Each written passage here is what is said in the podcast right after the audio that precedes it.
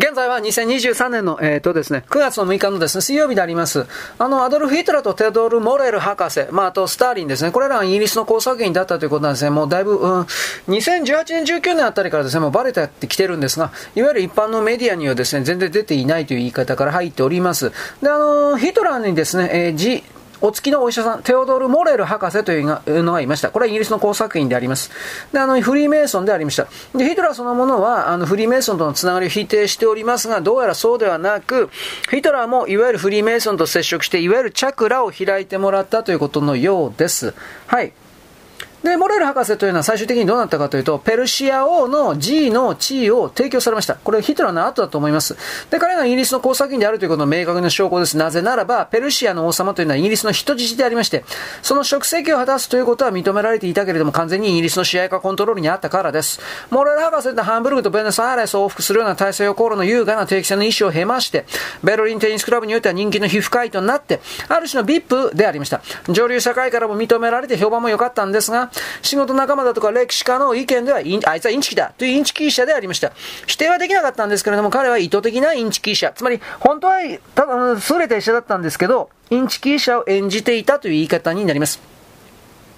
ヒトラーの部下が彼の過剰投薬を止めなかったという事実は筋が通りません。不満不満を抱いたですね、二重スパイとの争いは見せかけであったということもバレています。ヒトラーの専属写真家、これはハインリヒ・ハイニ・ホフマンという男ですが、臨病を患うアルコール依存症の潜在的な同性愛者でした。で、奥さんを亡くしたばかりだった。モレール博士というのは1936年から性病に特化するようになります。で、たまたまエヴァ・ブランを雇おうとしていたハイニの治療のために呼ばれました。イギリス情報部とつながりがある者だけが性病の治療薬を手に入れられたんで、モレールはその後数週間でヒトラーに近づくことになりました。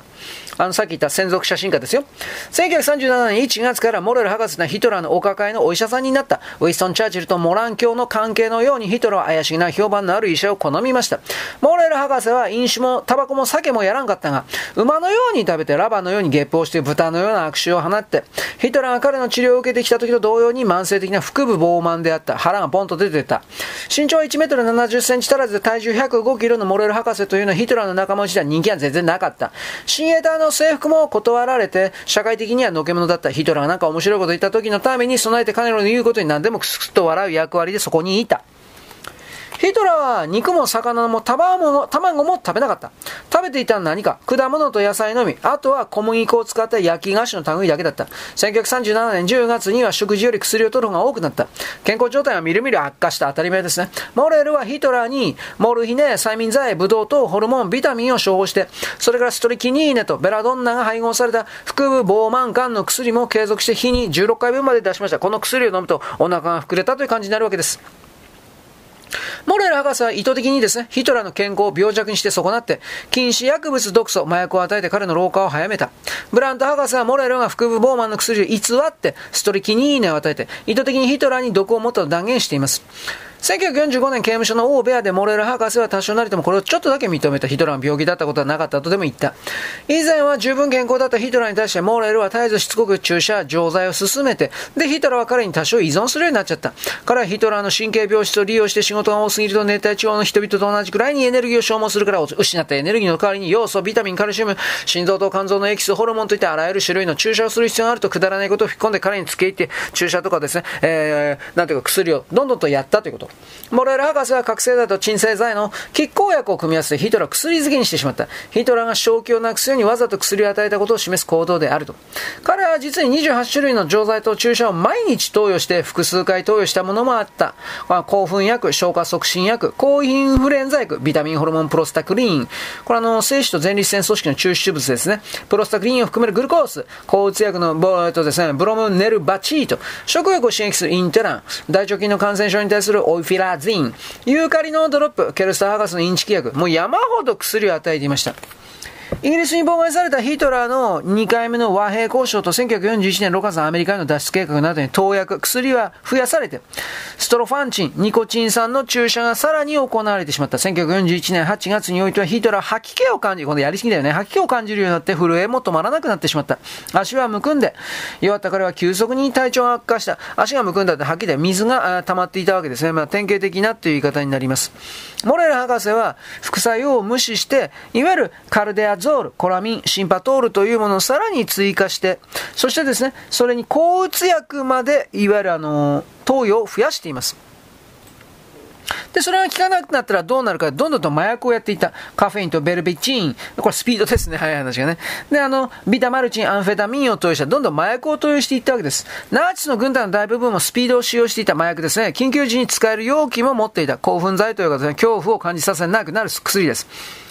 ヒドラは心臓発作、動脈性高血圧、横断性肝炎、目の出血、右目の塞がりを起こして、記憶がたびたびぶっつんと切れて、ゲープが頻繁になって、誰の目にも誤差は多く老けたように見えた。側近たちの多くは大量に投薬治療を受けている老人に接するのと同じぐらいにヒドラに対応した。つまり彼の C さんを売りさばいた、勝手に。1942年になりますボレル博士の薬に沿ってヒドラの状態は連合国本部でさえ彼の精神状態を監視することになっていた。あまりにもおかしくなっていた。ということ。ヒトラーの部下の召喚たちは戦闘計画がコロコロ変わるに困り果てていた。で、彼があとあの頭がおかしい老人から離れて逃げ出す勢いに拍車がかかっちゃった。薬が引き起こしたヒトラーの狂気、気違いのためにマルティン・ボルマンの銃で彼を殺す計画さえあって、1945年初めにはドイツ軍最高司令部イギリスの工作員のヘルマン・ゲーリングによる反逆事件さえあった。ヒトラーの狂った狂気というのは意図的に誘発されたもので彼は何度も死ぬ運命にあったけれども暗殺の試みはいつも失敗して、で、代わりに影武者たちが次々と殺された。これはヒトラー殺しの死亡者に AMI6 の武器と資金を融通した必然的な結果であります。当時 MI6 はヒドラの生命の責任も担っていた。だから影武者だけは死んだわけです。モレール博士インチキ。で、とびっきりのインチキだったのは間違いありません。彼の治療歴からはヒドラが分別なく忘れられた決断に対する激しい怒りで支配することを求めていたという、つまり、気違いするということはわかるし、ヒドラはジョージ6世の代わりにそれを実現した実に素晴らしい結果だったヒドラは大半の時間を戦争戦略の遂行に当てるのではなく、ゲップして右派寄りに過ごしていた。彼の動き、口、髪型ではチャーリー・チャップリンの格好から取ったことは間違いなくフリーメイスの笑いの種になっていた。39年から41年にかけてヒドラ20スパイとして優れた直下で第二次大戦を仕掛けた。41年から45年の4年間は大量に投薬治療を受けて混迷状態になった。その後は自分を訓練して薬漬けにして国際的な地位を築くのに必要な情報を与えた党の人々によって暗殺された後に5年間の回復期が続いた45年から50年。40年間にかかる緊張と緩和で実験の基盤が作られて大量の発明が生まれてその過程で5000万人の人々が殺された。第二次世界大戦はどうすればもっと簡単に試合ができるかと実験でしかなかった。残念なことにその回答はこうである。不満を持った外国人を二重スパイとして解体して、洗脳して、意のままに稼働させて報告によって動きを止める。対象に交通剤、鎮静剤、毒性の弱いビール、コーヒー、タバコ、医薬品、薬物、フッ化物、放射能汚染された水を毎日混合して与える。政府機関や警察に強制された社会主義や共産主義のうち、今日性的共産主義やジェンダーフェミニズムと呼ばれるものでは、戦争の45倍の割合で父親から子供を引き離している。こういうことが今の現代の社会に堂々と仕掛けられているということにあなたは気づかなければならないわけです。はい、よろしく。ごきげんよう。現在は2023年9月の6日のですね、えー、っとね、水曜日であります。チャーチルとスターリンにおける関係、スターリンはまず完璧な英語を話す人物でありました。イギリスで工作員として訓練のために4年間を訓練しました。過ごしました。当てこすり、皮肉も理解できて、英語を話す複数の人物から訓練を受けたということを示しております。イギリス流の皮肉が分かったということですね。スターリンは後にチャーチルと非常に仲良くなった仲介人に C という男、これはスチュアート・グレアン・メンジーズ大佐という人物です。これはですね、あの、これを利用して1500回以上の会合を開いています。スターリンは自分よりも C に近いと考えた人物を処刑して、最終的に2000万人を殺害しました。ソ連で。C はサンドハースと士官学校とグレナディーガーズで訓練を受けます。イギリス秘密情報部長は必ず C として知られています。ラージ C です。C の仕事というのは直接的な諜報活動、妨害活動、防諜活動、あとは大英帝国の外における多くの政治的な戦いですね、首相への報告。こういうものが C の任務。ウィストン・チャーチルとスチュアート・グラン・メンジーズというのは腹違いの兄弟だったのですが、仲はあまり良くなかった。共通の父親の名前もお互いには公には明かしていない。当時のチャーチルのメンジーズに対する敵意にもかかわらず、メンジーズは後にチャーチルにとってもっともっともっと大事なですね、相談相手になっています。はい。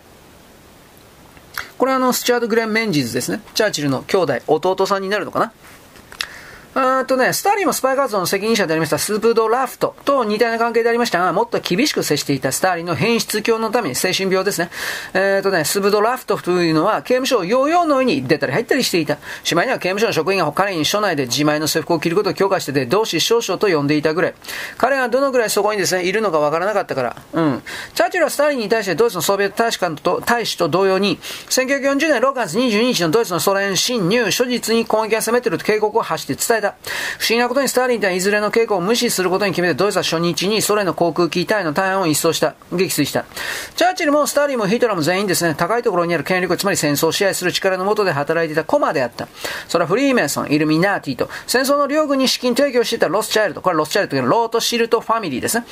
彼らは戦争ができる限り長くできるだけ多く取り込んで行われることを強く求めていた利益と人口減少が目標だった。ここらだから人口減少の計画というのはこういうところからも大きくありました。自分たちユダヤ民族でさえも殺しても良いという意味における人口減少です。スターリンの長期間というのは軍部内部のとてつもない状況を反映して混乱していた。まあ何言ってるか分かんなくなるからね。スパイは全員、モスクワからのいかなる連絡も恐れていた。知らせがないのは良い知らせということ。イギリスの最大の重複でたが起こったのはドイツにいたスパイが旅費をめぐってモスクワに呼び出された時のことである。当人がモスクワに現れる代わりにイギリス大使館に行って情報を漏らしたから。共産主義は1930年代のヨーロッパでは実に魅力的に見えた。富の一元化の幻とともに一般大衆の目の前に置かれてユートピアの有名だった。産業革命や労働条件の劣悪化と生活の質の低下を大多数の人々にもたらしたけれど、共産主義は世界の3分の1以上でそれと同じことを行うものだって看板が違っていただけです。チャーチルは1929年にチャーチリ、チャーリー・チャップリンを見るために特別にアメリカを訪問しました。で、その後29年から39年まで地下に潜って全ての当事者が関わって相当な人口が犠牲になる戦争を計画しました。チャーチルとヒトラーというのは二人とも心理作戦の訓練を受けていた。チャーチルを訓練しないでヒトラーだけ訓練するのは意味がないこと。チャーチルが訓練されていなかったらヒトラーがたやすく任してしまったから。チャーチルもヒトラーもスターリンも全員イギリスの心理作戦軍事学校で訓練を受けていたスパイだったわけであります。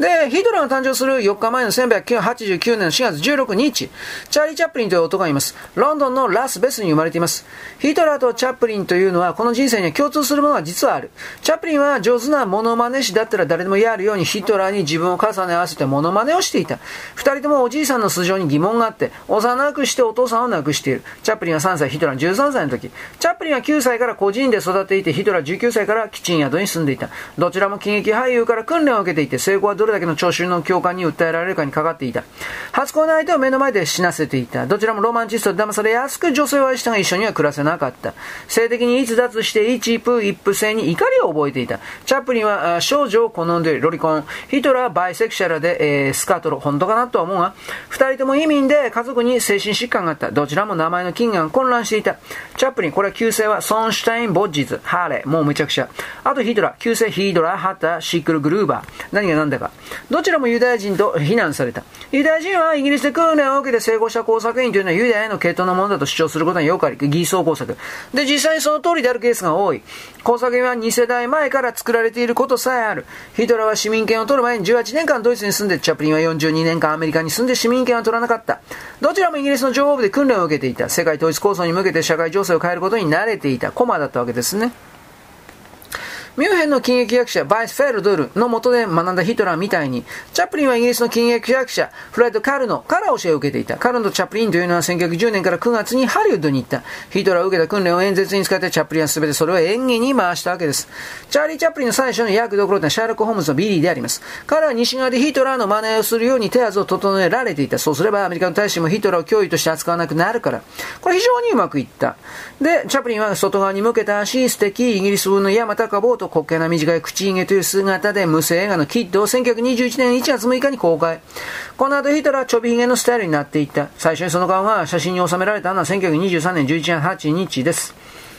チャップリンはまた黄金狂時代、街の灯を制作した他に初の政治的映画、モダンタイムズ、ヒトラーをモデルにした独裁者、チャーチルお気に入りの作品で周りの人物機械の特徴を真似た殺人狂時代、そしてライムライト。これは脚本監督制作を担当していますね。実に政治的な映画も後半はいっぱい作っているのはチャップリンという男です。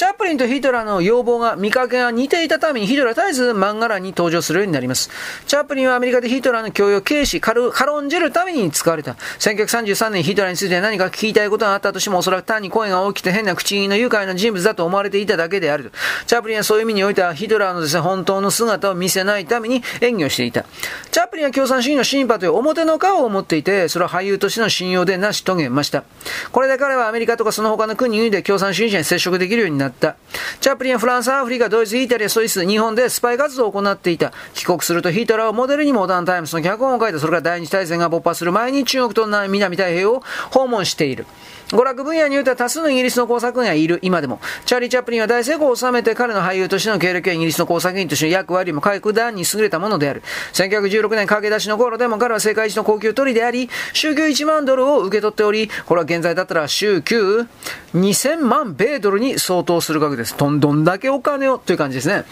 ヒトラーは静かに演説を行っている様子を最初は撮影されたんだけど、滑稽に映っていた非常にチャップリンらしく見えてしまった。最初の陶器映画はジャズシンガーといったユダヤ人によるユダヤ人についての映画だったんだが、ヒトラーは1923年に音響効果によって映像の中でも力強い存在感を見せるようになって、チャップリンヒトラーのことを今まで見た中でも、指折りの俳優だと考えました。ヒトラーは手に入るからにどんなアメリカ映画でも見ました。ゲイリー・クーパー、フランチョット・トーン、ベンガルワのやりきりがお気に入りだったヒトラーはね。グレター・カールボの映画も好きだった。世界の指導者たちの例に漏れず、彼もレズビアンと異性愛者の違いが全然然わかんなかった。ナチスはチャップリンがユダヤ人だと確信していた。で、本人も決して否定しなかった。チャップリンは1931年にベルリンを訪れる度胸があって、ナチスは彼に対する熱狂的な感ひどく嫌った。チャップリンはそれからベーニスを訪れてメッソリーに会うつもりだったんだけど、相手はヒートラーに習って彼の映画を禁止して会うことも拒否しました。ユダヤ人が歩道を歯ブラシで掃除していたという好戦的な状況と融和政策という背景があったにもかかわらず、チャップリンは独裁者を政策と発表。チャップリンは喜劇版のダービデで、ドイツのコリエテに対抗している多くの人々で勝手に考えた。3週間後、水晶の夜と呼ばれたユダヤ人に対する一連の暴動事件が発生して、まあ、あの、チャップリンは独裁者の資金は全部自分で調達して、撮影は1939年9月9日から秘密原始で行われた。ヨーロッパで第二次大戦が勃発した6日後になったけど、アメリカが公式に参戦するのはその2年後のことだった。で、撮影が終わりゃいいなや、ヒトラーが電撃戦を開始した、測ったように。フランスは数ヶ月で陥落してデンマークは時間の問題。チャップリンは驚愕のあまり撮影にもう111日かけて最後の演説をヒトラーの最近の行動の風刺に変えた。この演説が撮影されると同じ日にヒトラーはパリまで車で自分の戦略を見に出かけている。ベルリンに戻ると鼻の敷き詰められた中を車で進んだんだが、メルセデスでパレードした影武者ヒトラーであって本物暗殺されるのを常に恐れていたわけです。で、チャップリンは最後の演説を、うん、総十字、まあ、鍵十字じゃありません。総十字の旗を前に、総十字のついた帽子をかぶって行って、ヒトラーと戦争案に示しています。チャップリンは独裁者をベルリンで最初に上映したかったけれども、イギリスの終戦論者とは上映禁止にすると言った。なんと言っても、チャップリンの独裁者は彼らの戦争の二重スパイの風刺だったからです。バレちゃうということですね。はい、よろしく。ごきげんよう。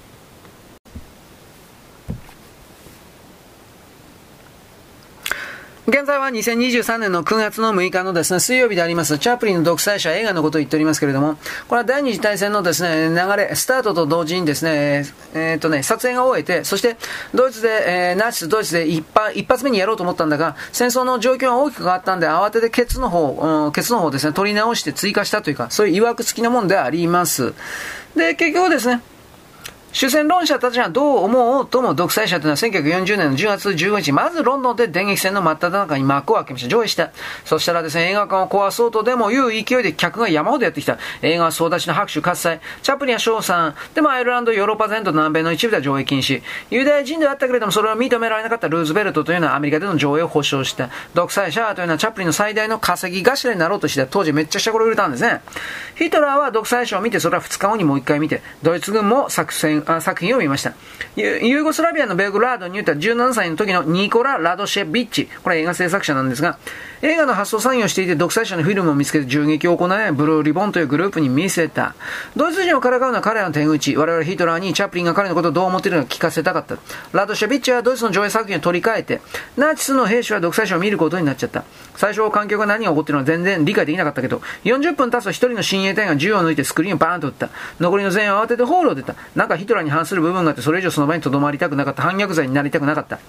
チャップリンは表向き極左中の極左というレッテル貼られてました。当時、実際に当時の彼というのは政治職のないイギリスの工作員でて生涯を通じて内定スパイを続けていた。クリストファー・クレイトン、これはジェームズ・ボンド。と同様に、隠蔽工作に深く関わっていた。1944年3月13日、共産主義系の新聞人務員世界にはこのように書かれています。チャーリー・チャップリンは1917年以来にソビエト連邦の友人であった。彼は多くの人々を助けた思いやりのある人物で私は普通の人々のための存在だと発言した。彼の身長は1メートル65センチ、体重65キロ。チャーリー・チャップリンの任務は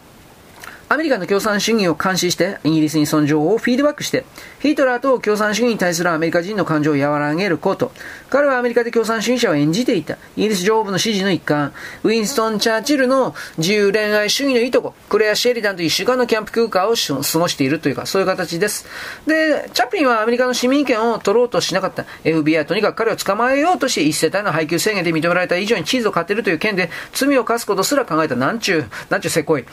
で、あのなんていうかな、ミスター・チャールズ・スペンサー・チャップリンは、記念は戦時中の配給以上のチーズを消費した食べたために最大限の罰を課せられる。陶器映画で話す人々の隣に座ること。なんだんね？んって感じですね。チャップリンは少女に良かったロリゴンだった。最初の2人の妻はどっちも16歳だった。最後の妻は18歳だった。他人はそうした特質を探していた。評判を傷つける恐れがあるという点だけで工作員を支配できるようになるから。この両面ともイギリスの工作員に共通の特質でチャップリンやその経歴を通してずっと恐喝を行えた。恐喝されたもの引き換えに隠蔽工作をしてもらう代わりに、大抵は費用まで自分持ち、チャップリンは見返りとしてハリウッドにおける児童との性行為に対して社会的に見苦しくない立場を与えた。彼はイギリスの工作員だって罪を問われることはなかった。チャップリンは59歳の時には18歳の妻と21歳のガールフレンドがいた。ヒュー・ヘフナー・プレイボーイの授業にある種のインスピレーションを与えた。イギリスの工作員は未成年の少女に手を出すのはいつものことで、彼は1975年86歳で爵位を授与されて、さあ、チャールズ・スペンサー・チャップリンになった。これ18年前の1957年68歳の時に当時13歳だったかなり手のかかる娘のジェラルディーンと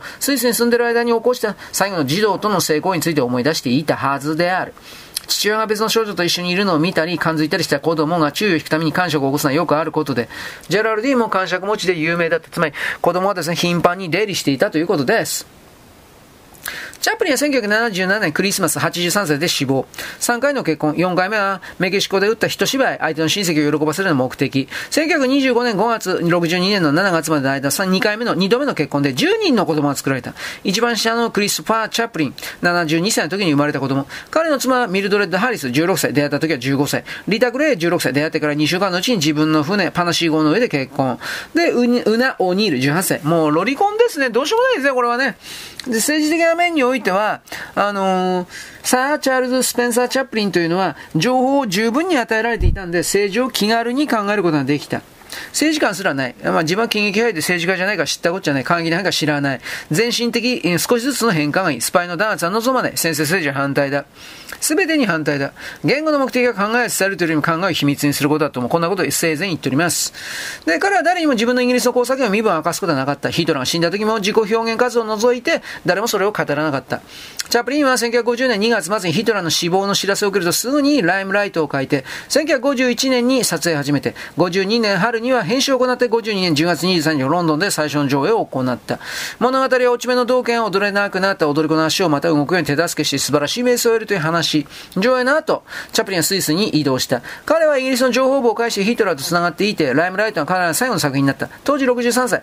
ヒトラーみたいに歴史上最も有名な俳優であった。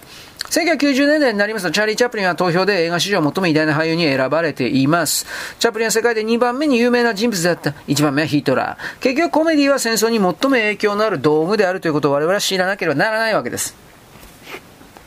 チャップリンはこういった勇気の力ではない笑いの力どこでもできる限り私のモノマネをしてほしい歴史を背負うのは同型なのだ。実に眼畜なる言葉ですね。で、ヒトラーは後にドイツ人の二和氏と言われるようになるためには1945年の死亡というのは偽装が、偽物が、嘘が必要だった。これを参考にしたのはピーター・セラーズであります。ピーター・セラーズ、禁煙早いですね。本名はリチャード・ヘンリー・セラーズです。セラーズはスタンドアップコメディアン、漫談師でありまして、モノマネタレントでもありました。1951年から始めた The Goon Show という、ここに出演した一人でもあります。ユーモアなる非戦闘員の情報部員で妥当なコネ経歴を持っていて支援もあったという人。彼またフリーメイソンだった。フリーメイソンは自分たちが生み出した戦争にユーモラスな雰囲気を取り入れることに対して大きな価値を置いていた。つまり、悲惨さを出さない。裏でたくさんの人が何万人も死んでいるということを近づけさせないということです。ピーター・セラーズは映画チャンス。これでチョンシー・ガードナー。これはミスターチャンスなんですが、これを演じ演じています。セラーズが似た庭師というのは間の抜けた人物なんですけど、自分の言うことに他人が深遠な意味をつけて有名になるということ。これはヒトラーのことです。ヒトラーの初期の我が闘争の演説の繰り返しです。IRA の軍人、ライアンとバラについて交わした会話のパラディであります。チャンス、ピーター・セラーズのチャンスは、45年から50年の死に至るまでのヒトラーのパロディが数多く含まれています。5年間言ってましたからね、ヒトラー、ベルリンから脱出して。